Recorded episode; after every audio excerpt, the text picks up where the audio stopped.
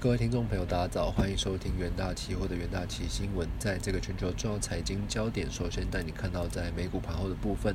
那美国联准会费的周三一如预期升息三码，并发出继续收紧政策的信号，带动美股四大指数尾盘急杀，中场是全面收黑。那在四大指数的部分，美股道琼指数下跌五百二十二点，收在三万零一百八十三点。那标普百指数下跌六十六点，收在三千七百八十九点。纳斯达克指数下跌两百零四点，收在一万一千两百二十点。费城半导体指数则是下跌二十四点，收在两千五百一十四点。那四大指数均收在盘中的低点，道琼创下六月中旬以来的最低收盘价，标普和这个纳指分别。收在这个六月底和七月初以来的最低。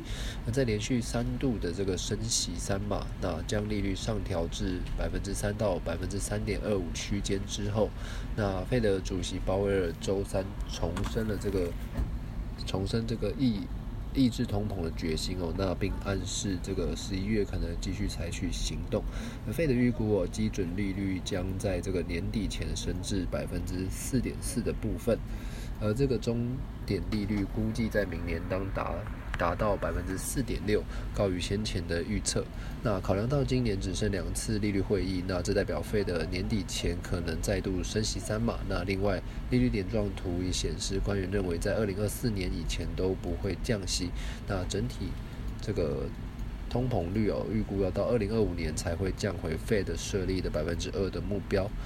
那随着这个市场消化利率决议和鲍威尔的最新的评论，那美股盘中震荡后于尾盘急速下探，公债殖利率大涨，那两年期美债殖利率一度升至百分之四点一，触及二零零七年以来的最高水准。那十年期美债殖利率要升至百分之三点六，美元指数再刷二十四年来的这个新高。那国际局势。方面哦，那俄罗斯总统普京哦，周三宣布俄罗斯进入部分军事动员哦，将不惜一切保卫这个俄罗斯领土。那这番言论被这个市场解读可能动用核武，引发西方国呃西方国家的这个强烈谴责。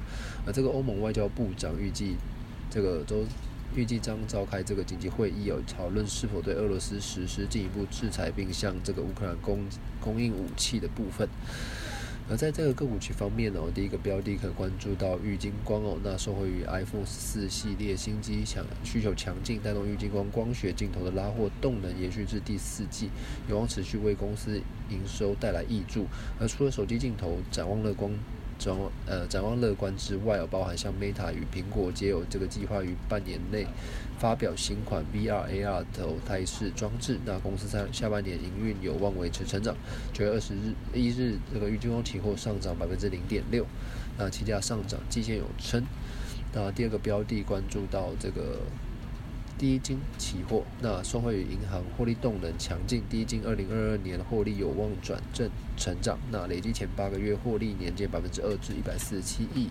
那第一金正因去年这个资本市场热弱，基期较高，导致获利呈现年减。那然而第一金受惠于升息，累计获利年增百分之七点七，占金控获利达到百分之九十七哦。那金控获利收。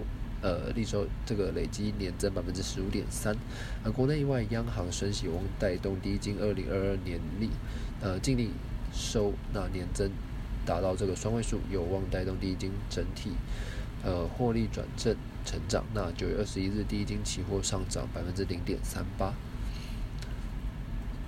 那第三个标的关注到新兴期货，那在全球通膨影响下，消费性电子产品需求疲弱，拖累 ABF 窄板的需求。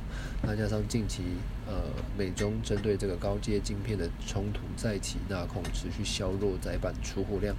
近期 PC 晶片大厂英特尔、超微皆指出，PC 市况较原先预期的低潮更为差，那恐导致零组件出货力道疲软。那这个公司营运展望暗淡。九月二十一日，新兴期货下跌百分之一点五五，期价是延时日线是持续下探。那投资人都可以留意以上的相关股期标的。那以上就是今天重点新闻的整理，谢谢各位收听，我们明天远大期新闻再见。